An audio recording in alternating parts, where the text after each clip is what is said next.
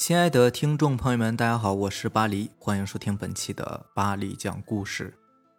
咱们今天晚上要分享的这篇故事呢，名字叫做《停尸房的杨老儿》。我有一个故事想要说给你们听，那是在我生病住院的时候，和隔壁床病人瞎聊时，他告诉我的。在我们这家医院的太平间，有一位守夜人，差不多有五十多岁的样子吧。别看他岁数大，但是身体强壮，而且还有一个年轻有为的儿子。只可惜因为一场车祸，和儿媳妇一起离开了人世，留下了一个十来岁的小孙女。哦，对了，这个老头姓杨，大家都习惯叫他杨老二。杨老二的一年三百六十五天，要做的事情除了照看自己儿子留下来的小孙女，就是照看死人了，还真没有什么其他事可做。白天他要伺候孙女吃喝拉撒。基本生活起居全靠他。到了夜晚呢，他就哄孙女睡觉。等孙女睡着了，他就去上班。但是有时候呢，这个小孙女也会不乖，总是闹腾不睡觉。没办法，杨老儿又没有什么文化，对于药物知识呢也不是很清楚，只知道安眠药可以帮助睡眠。所以每到这个时候，他就会给自己的孙女喂上少量的安眠药，然后再匆匆的去上班。杨老二觉得照看死人总是比照看活人要来的轻松。其实杨老二年轻的时候呢，也是一个受姑娘欢迎的人，因为他有一个特长，就是那些古装电视剧里常常有的小角色——说书人的特长。说书啊，那些姑娘们呢，都老爱听他说书了，有板有眼的，声情并茂。而现在的杨老二说起书来，也会有一种返老还童、回光返照的错觉。口齿清晰，大段的贯口，不带打一个愣的。只是可惜，现在这个年代呢，说书不太能养活自己，没有人欣赏他的技艺。但是这项技艺啊，却让他的生活多了一份精彩。所以杨老儿总是等到半夜，对着死人过过瘾。这天夜里，他又在说书了，说的正起劲呢，忽然声音卡住，说不出口了。杨老儿知道。自己整天和死人打交道，早晚会遇到一些古怪的事情。只是这真的碰到了，他却还是忍不住的头皮发麻，冷汗直冒。没错，他听到了鼓掌声，但是只有一声，所以杨老二并不确定是不是自己听错了，因为屋子里面只有他一个活物啊。他竖起耳朵仔细聆听，啪，他没有听错。在确定了自己并没有听错之后，他浑身的神经接连着脑子开始紧绷，也不知道是不是心理作用，杨老二总是觉得四周冷风嗖嗖刮个不停。愣了半晌，他才反应过来，急急忙忙关掉太平间里的日光灯，躲进自己值班的小屋。刚进小屋，忽然传来一阵音乐，这个声音把杨老二吓得够呛，三魂六魄都下去了大半。他颤抖地拍着自己的胸，这才想起来。这熟悉的音乐是自己那部老年手机的铃声啊！喂，哦，是我。听筒那边传来一个熟悉的声音，杨老二定了定神，才能正常和人通话。只听电话那头的人问：“杨老，你那怎么样啊？过几天呢，我要请个假，就没时间陪你瞎聊了。我这边和你说一下，你自己啊，注意点就行。”哦，好，好，好，好。一听是熟人。杨老二也有些许的安慰感，就和他说了几句。打电话的这个人呢，叫李乾，是医院的保卫科科长。今晚轮到他值班了，但是呢，他老是爱偷懒，很少自己亲自来这里，一般都是打个电话和杨老二唠唠嗑，就算是了事儿了。杨老二摸出一盒烟，弹出一根，叼在嘴上，想着压压惊。这边李乾呢，就想要挂电话了，见没人陪自己说话了，杨老二开始慌了。忙把他喊住，哎哎，别别挂电话呀！啊，怎么了？还有什么事吗？我杨老二犹犹豫豫的，李乾听他嗓音不对劲儿，这才认真的问道：“怎么了，杨老二？是不是发生什么事儿了？”杨老二心有余悸，紧绷着神经，把刚刚发生的诡异事件和李乾说了一遍。听了杨老的话，李乾有些诧异，于是问道：“掌声？是不是你听错了？里面就你一个人呢？除非……”不可能，不可能！杨老二，没事的，你快睡觉吧，别胡思乱想了啊！我先挂了。话没说完，他就把电话撂了。可是这会儿杨老二呢，怎么可能睡得着啊？于是第二天眼睛都熬出了一片血丝。从那天晚上开始，太平间里总是会时不时的传来掌声。而奇怪的是，杨老二除了那晚跟李科长提起过，就再也没有告诉过任何人。他依然和往常一样，每天照看着孙女和死人，也依然说着他的快书，甚至有的时候说的起劲了，他会突然大吼一声“掌声”，然后那些掌声呢就会应时响起来，配合的别提多默契了。这个时候，杨老二就会会心的点点头，鞠上一躬，表示感谢，好像还真有那么一群欣赏者一样。可是这几天他突然就没有说书了。不过太平间里面那干巴巴的掌声依旧还在，只是少了鼓掌的噱头。原来呀，杨老二的孙女儿死了，还是他亲手弄死的。那天他孙女儿不知道是怎么了，比以往还要不听话，又哭又闹，就是不睡觉。眼看着上班时间就快要到了，杨老二就习惯性的拿出安眠药。也许是孙女儿看上去太闹腾了，就比往常多喂她吃了几颗，结果发生了悲剧。孙女儿死了之后呢，杨老二的生活现在就只剩下照看死人这一件事了。他依然如故，只是没事可做的他呢，待在太平间里的时间明显多了起来。这天夜里，李乾心血来潮的来到太平间巡夜，其实也是想看一看杨老儿怎么样了。走到太平间的时候，太平间的门吱呀一声打开一道缝。李乾看见杨老儿正在门缝里神清气爽的向他招手，可能是要他过去，看上去完全就是一个没事人呢。李乾心里面感到一丝诡异，感到很不安，于是问杨老儿有什么事。杨老儿呢也不回答。只是让他进来说话。看着杨老儿的样子，李乾也不好拒绝，只好带着忐忑的心情，缓慢地迈进了太平间的大门。一股寒气立马席卷他的全身，让他忍不住打了个激灵，赶紧问杨老儿到底有什么事。杨老儿并没有回答，也没有理会李乾的不安，只是自顾自地把他拉到里面。李乾刚想坐到凳子上，杨老儿急忙将他拉住，说道：“哎，李科长。”你坐那边呢？挤什么呀？地方大着呢。这时，太平间里那一声声的掌声也突然响起。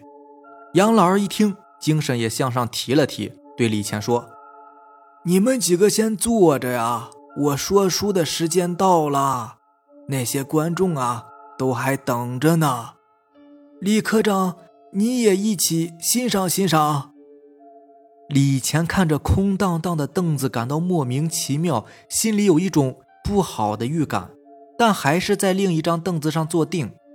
杨老二也跟着一起找了个位置坐下，但是这刚坐下，突然又站了起来，貌似是想到了什么，清脆的拍了一下自己的脑袋，歉意的说：“哎呦，不好意思啊，忘了给你们介绍了，不熟悉一下，李科长你也不好和他们闲聊啊。”杨老二大步走到一张凳子面前，弯着腰指着李乾说：“他是我们医院的李科长，挺好的一个人。”他又转过身，指着凳子方向介绍：“李科长，这是我的一位老友，见面呢就算认识了，以后大家彼此关照啊。”李乾看着那个空凳子，心里头忍不住的头皮发麻。连带着声音里都透露着恐惧。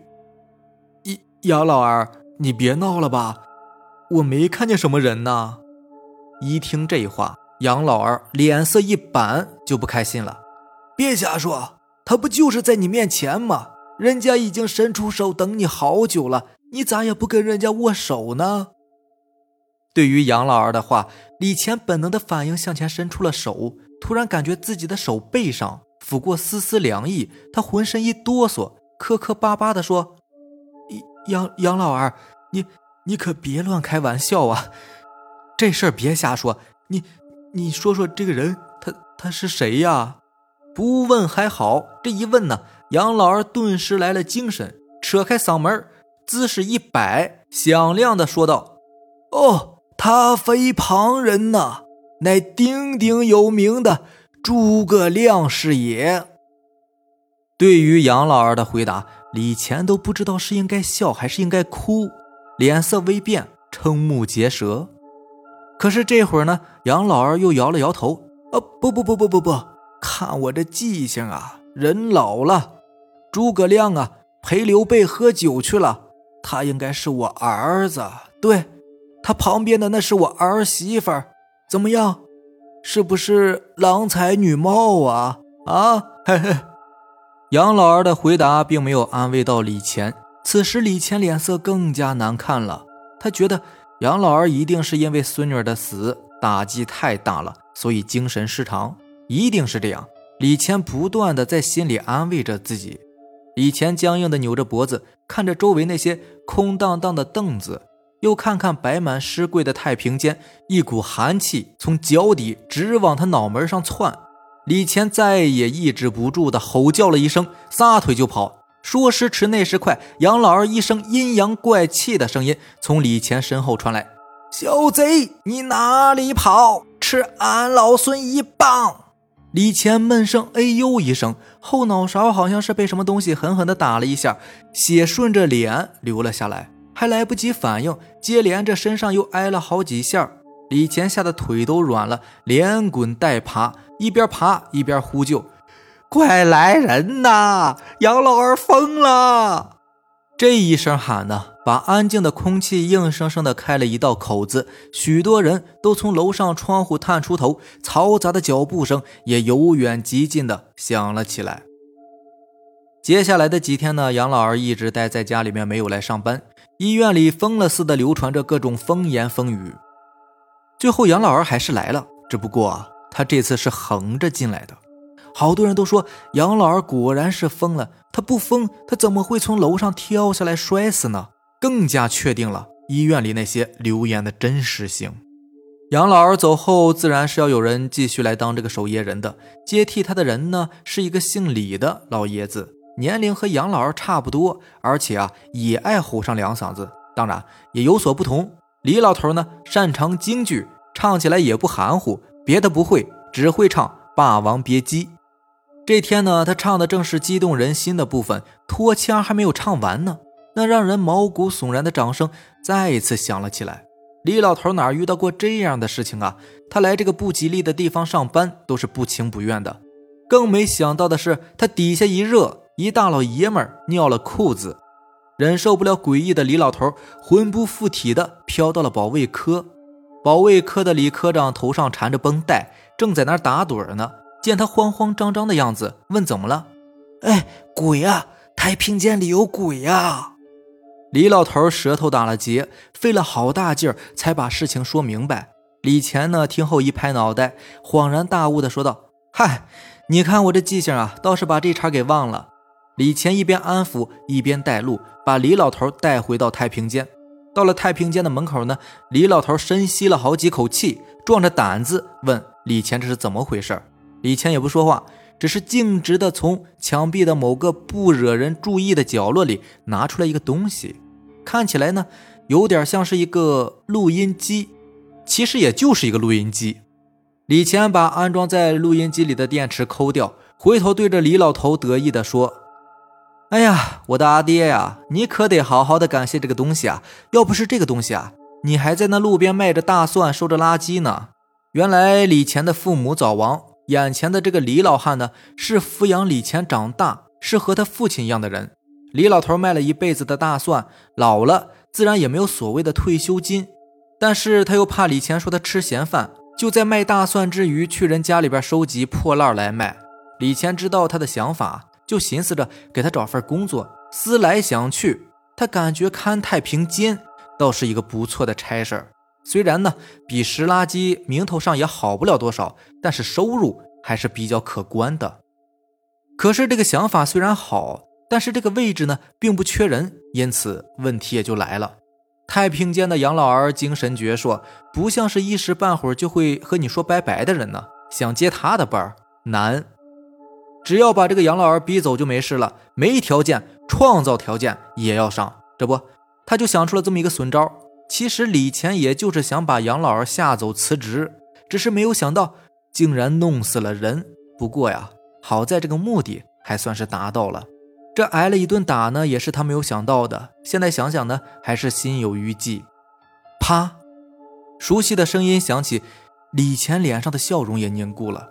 他看着手上的电池，把录音机挨到了耳朵边。啪，掌声不断。可以确定，这个声音不是从录音机里边传来的。他表情怪异，循着声音走了过去。那是一个尸盒，把那个尸盒拉开，掀开盖在上面的白布，一张熟悉的面庞闯进他的瞳孔。杨老二，他的脸上表情有些狰狞，空洞的眼睛透露着一种说不清道不明的恨意。李谦心里咯噔一下，他看见杨老二扬起无肉的头颅，用黑洞洞的眼睛逼视着他，动着下巴说。祝贺，你的目的达到了。你演的戏可真好看呐，心够狠。然后抬起他那干枯的手，啪啪啪的鼓掌，干巴巴的掌声顺势响起。见状，李乾心脏猛然收缩，啊的一声昏了过去。醒来之后，李乾傻了。医生说呢，他得了精神分裂症、妄想症。幻听幻视，总之啊，就是变成了一个生活不能自理的傻子。奇怪的是啊，李老头并没有听见什么声音，也没有看到什么异常的东西。从此以后，李老头也有了生活中的两件大事：一是照看傻干儿子李乾，二是照看死人，过着和死去的杨老二一样的生活。夜半三更，太平间里面依旧戏声不断。下面这个故事呢，是我在高速上帮我妈干活的时候听旁边的一个老头讲的。因为这几天呢，我一直在高速服务区上面帮我老妈卖香肠，很多朋友啊都给我留言说不务正业，不赶紧回来更新故事，跑去烤香肠了。没办法，过节了嘛，总得帮家里面干点活儿。不过这几天呢，算是没有白待，因为啊，就在我们那个店的旁边还有一家超市，有一个老头在那儿看着。这几天呢，没事就跟他闲聊。他就给我讲了这么一个挺有意思的故事。这个老头呢，之前是在另外一个服务区看店的，之所以不在那边了呢，就是因为碰到这么一个怪事儿。事情啊，还得追溯到一年以前，同样也是过十一。老头呢，每天都是很晚才下班回家，因为想多挣点钱嘛。他们卖东西呢，也是有提成的。十一人多，所以经常是看店到半夜。话说呢，有这么一天，这个老头早上过来开门。总觉得店里面有些不对，但是又说不上来是哪里不对，就是感觉很奇怪。老头呢也没有在意，就继续开始忙碌起来，一直忙到半夜回家。这天晚上呢也是有点巧，因为平时货架上面商品是不能断货的，随时需要补充。比如说饮料，如果货架上没有了，那就得赶紧从冰箱里边拿；冰箱里也没有了，那就得去库房拿。总之就是货架上的东西不能断货。但是今天晚上呢，货架上的可乐就断货了，不是说没有了，而是到了下班的点儿呢，货架上还剩下一瓶。老头心想，这马上就要走了嘛，明天早上来了再摆上吧，然后就回家了。也就是因为这个原因，终于让老头搞清楚了为什么会觉得最近很奇怪。因为到了第二天，老头再来开门的时候，那瓶可乐不见了，这就不对了呀。如果上面摆的多，那也就罢了。你说摆个十瓶二十瓶，丢一瓶也看不出来。但就这一瓶，那丢了肯定是很明显的呀。老头一看可乐丢了，就赶紧查了查其他产品的数量。最近也是因为十一嘛，太忙了，这几天一直没有好好查数。结果这一查，发现东西丢的还真不少。这老头一下郁闷了，这又不是自己的店，对吧？东西丢了，那可是要赔的。可这是高速公路上啊，不像是在某个村子里面，东西丢了肯定就是这个村的人偷的嘛，对不对？那高速公路上面车来车往的，顺走一个东西，那谁知道是谁干的呀？老头也真是叫苦连连。刚好这事儿呢，被他隔壁店铺的人知道了，不是我啊，这是他在别的服务区的时候，那个人呢就出主意说买个监控器吧，不然以后啊还得丢东西。老头心想是啊，得买呀。这老丢东西不行啊，因为害怕老板罚款嘛，所以就没敢告诉老板丢东西以及买监控这个事儿。这个老头也是狠，一下买了五个监控，全都给安上了，然后每天早上第一件事情就是查看监控。还真别说，最后真让他逮住那个人了。不过那应该不算是个人，确切的说是一只成了精的大老鼠。没错，老头通过监控呢，就看见有一只大老鼠半夜从冰箱后边钻了出来。要说这个老鼠有多大嘛，差不多肯定是要比一只猫还要大的。老头都看傻了，从来没有见过这么大的老鼠啊！只见这个老鼠进来以后呢，本来是趴着的，突然就站了起来，就像个人一样四处溜达。随后呢，拿了一包虾条，打开就吃了起来。要说这个老鼠真变成一个人呢，老头也就不怕了。关键是，他还是老鼠的模样，但是却做着人的动作，这太吓人了。老头看的是浑身发抖。就在看着的时候，也不知道是监控的小红点吸引了那个老鼠，还是怎么的，他突然抬起了头，看向了监控。老头呢，顿时是冷汗直冒。老鼠的目光就像是看穿了监控一样，和老头四目相对。你可以想象一下那个画面，老头看的时候该多多害怕。当然，所幸最后也没有发生什么事儿。老鼠继续低头吃东西。等吃饱喝足之后呢，这个老鼠。撑过来一条毛巾，接着开始将一些小吃往那个毛巾上面放，有薯片、卤蛋、面包等等。不过这个老鼠很精，每一样呢都拿一个，也不多拿。等拿的差不多了，将毛巾一捆，背着就走。同样是来到那个空调后面，然后不知道就钻哪去了。老头赶紧找过来人，将那个冰箱推到一边。只见后面漏了一个大洞，直直的通向后面的一片野地。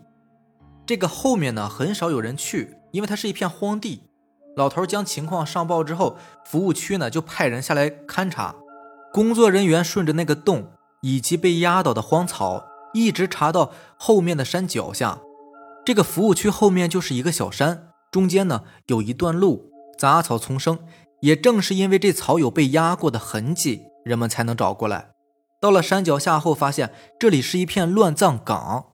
以前村子里面死了人，没钱买棺材的，就拿一个席子将尸体裹一裹，然后埋到这边来。而且这坑呢也不会挖得太深，有的尸体呢都裸露在外面。人们在乱葬岗的最中间发现有一个大洞，那个洞口呢还有一些零食的包装袋儿，看来就是这儿了。人们思来想去，这个东西怕是成精了，不得不除掉啊。最后，人们拿水浇灌那个大洞，将那个大老鼠给逼了出来。而且在大老鼠的身后呢，还有一群小老鼠。接着，这群老鼠开始四处逃窜，人们放狗追赶。都说啊，这狗拿耗子多管闲事儿，但是在农村的那些土狗啊，抓老鼠还真是比猫要要强。猫基本上就不干活的。最后，老鼠死了，小老鼠呢也死了一片。就目测来看啊，起码得有个数百只。这简直就是一个超级大的老鼠窝，虽然是死了不少呢，但是肯定有没死的。这个老头呢，也是怕日后会被报复，于是便辞去了那边的工作，到了别的服务区去工作的。听人们说呢，这些老鼠都是吃那个死人肉长大的，很有营养，再加上生存环境良好，没有人去打扰它们，所以才会长得那么大。时间久了呢，这老鼠也就成了精，就跟人一样会直立行走。还有人说呢。这个老鼠成了精之后，就能够变成人的模样，然后就像正常人一样在村子里面生活。那个村子里啊，兴许现在就有老鼠精变成的人活着呢，只是没有人知道而已。这个故事还挺有意思的啊，当然这不是呃，应该也算是故事吧，因为我也不知道它是真的假的，它是那个一个老头给我讲的嘛。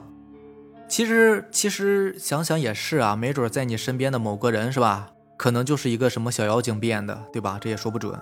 不过我好奇的是，这帮家伙，像这个老鼠啊，包括其他的，咱们听说的什么黄鼠狼什么的，对吧？他们修炼半天，就仅仅是为了变成人吗？